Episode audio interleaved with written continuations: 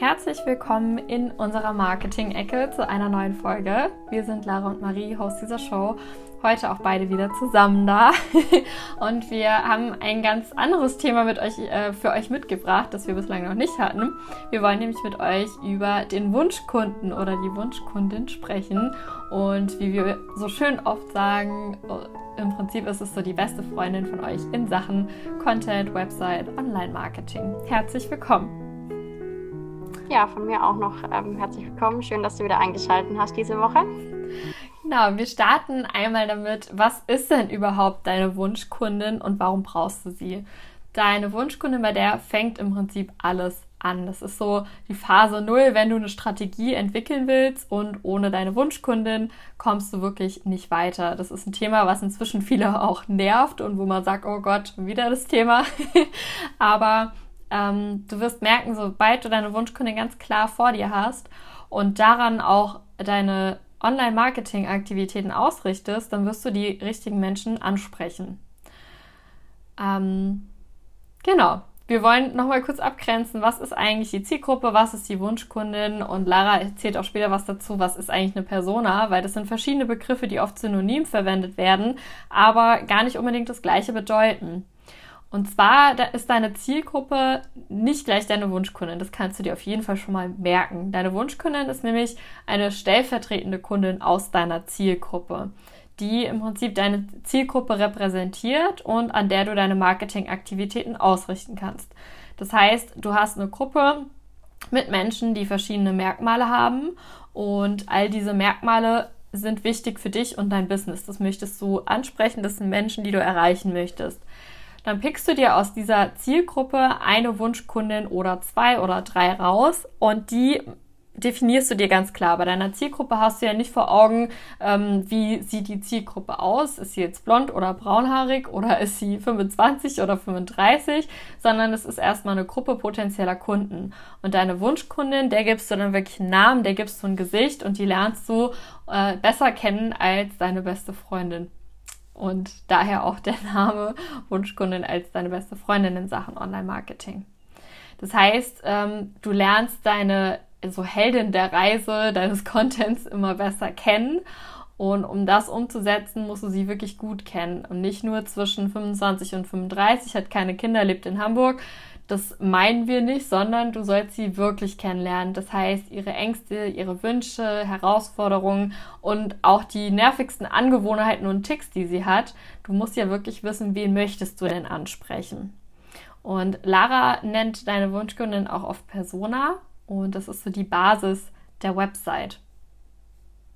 Ja, genau. Ähm nicht nur von der Website, ich meine, in Social Media ist es genau das Gleiche, aber ähm, es ist einfach der Ausgangspunkt, weil wenn du jetzt jeden ansprechen möchtest, also wirklich den Versicherungsmakler, ähm, der 50 ist und ähm, eine 25-Jährige, die sich gerade selbstständig machen möchte, das kannst du nicht alles auf deine Startseite packen. Das wird dann zu viel und ähm, das schreckt dann im schlimmsten Fall genau deine Zielgruppe oder deine Persona ab, weil äh, man sich einfach nicht mehr zurechtfindet. Das heißt, auf deiner Website, vor allem auf deiner Startseite, kannst du und vor allem musst du auch nicht jeden ansprechen.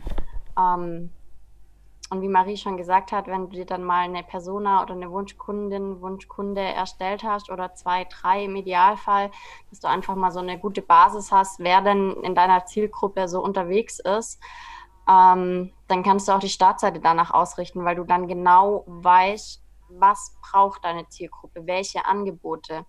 Ich habe das zum Beispiel auch so mitgelöst. Ähm, meine Wunschkundin interessiert sich fürs Webdesign, nicht mal unbedingt fürs Online-Marketing.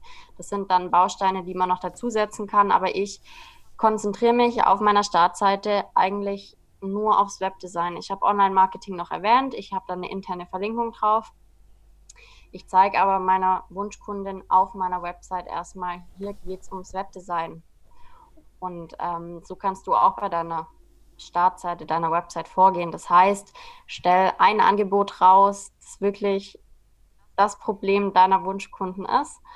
Und ähm, ja, damit hast du zwar nicht jeden angesprochen, aber das ist ja auch, wie gesagt, überhaupt nicht Ziel. Und tatsächlich, also ich finde zum Beispiel, mir macht Personas erstellen wahnsinnig viel Spaß, weil ich finde, da kann man sich so kreativ auch ausleben, ja. weil du da wirklich total ins Detail gehen kannst. Also du kannst dir wirklich überlegen, wo genau wohnt deine Persona.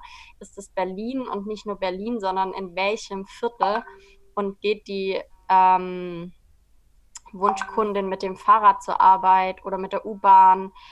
Was macht sie während dem U-Bahn fahren? Das sind einfach so Sachen, die gehören auch dazu. Und da kannst du richtig ins Detail gehen und dann kann es auch super viel Spaß machen und ist gar nicht mehr so ein leidiges Thema, wie wir finden. Ja, das stimmt.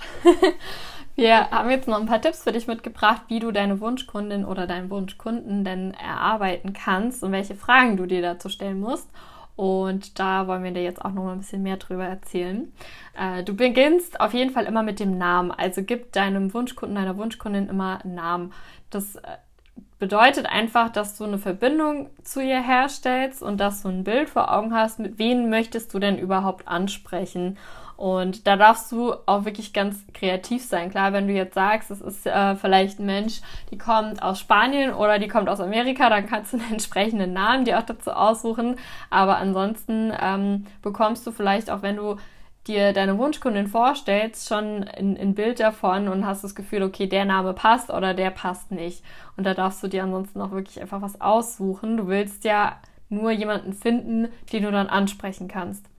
Dann klärst du so demografische Merkmale, wie, wie alt ist sie, auch wo wohnt sie, welchen Beruf übt sie aus, solche Sachen klärst du, lebt sie alleine, hat sie vielleicht Kinder und wie Lara eben schon gesagt hat, also überleg dir nicht nur, sie wohnt in Berlin, sondern wo genau in Berlin wohnt sie, in welchem Stadtteil, weil da hast du ja auch totale Unterschiede.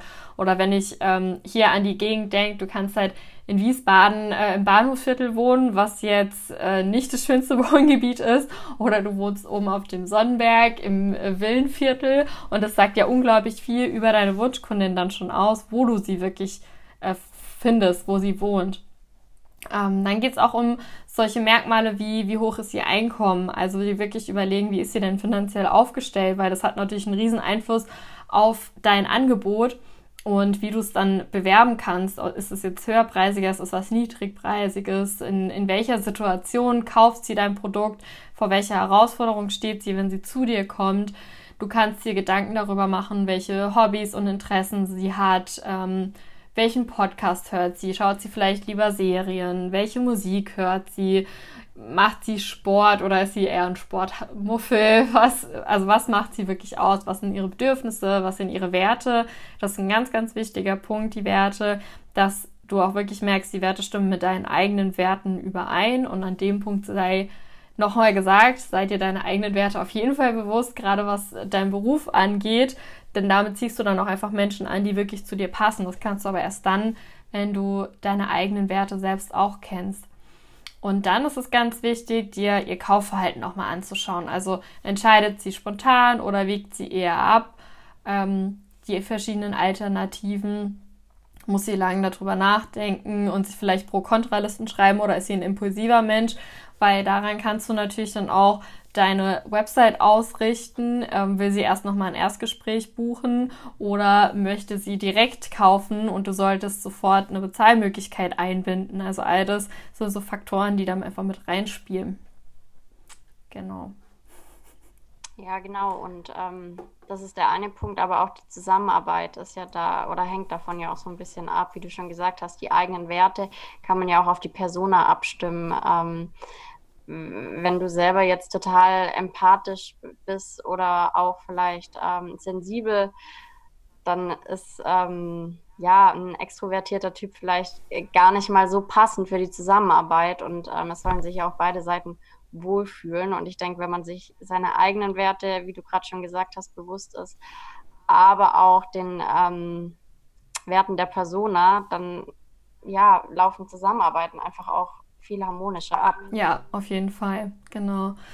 Du darfst dir dann auch vorstellen, ähm, welche Gedanken sie auf der Suche nach ihrem, nach der Lösung ihres Problems hat. Also an welchem Punkt kommt sie zu dir? Ähm, weiß sie schon von dem Problem oder stößt sie überhaupt erst durch dich darauf, dass sie dieses Problem hat und dafür eine Lösung haben möchte?